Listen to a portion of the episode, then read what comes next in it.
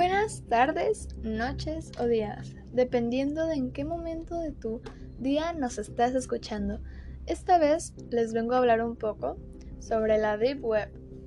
Pues ese término, Deep Web, fue acuñado por la empresa especialista en indexado Big Planet y lo utilizaron para describir contenidos no indexables como las solicitudes de bases de datos dinámicas, los paywalls y otros elementos difíciles de encontrar mediante el uso de buscadores convencionales. Pero más tarde llegó el caso de Silk Road y, los medios de comunicación empezaron a utilizar ese término para referirse a otros elementos como las dark webs.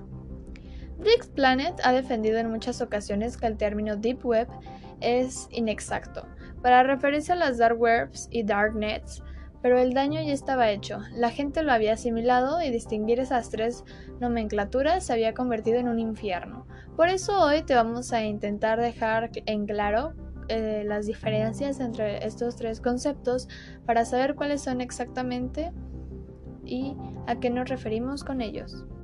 Por lo general, para distinguir los conceptos de Darknet, Deep Web y Surf Web o web superficial suele utilizarse el esquema del iceberg. La punta del iceberg sería lo poco que sobresale en la superficie, que es la web tal cual la conoces, la surface web. Todo lo que hay debajo del agua es la deep web y la parte más profunda de ella es la darknets. Pero este esquema es demasiado simple, por lo que la deep web es algo más de lo que no indexable en los buscadores.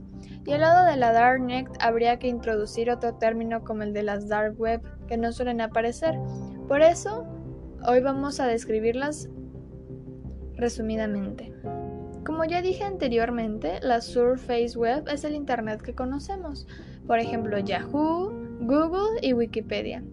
La Deep Web serían como Credentials, Database y Direct Links.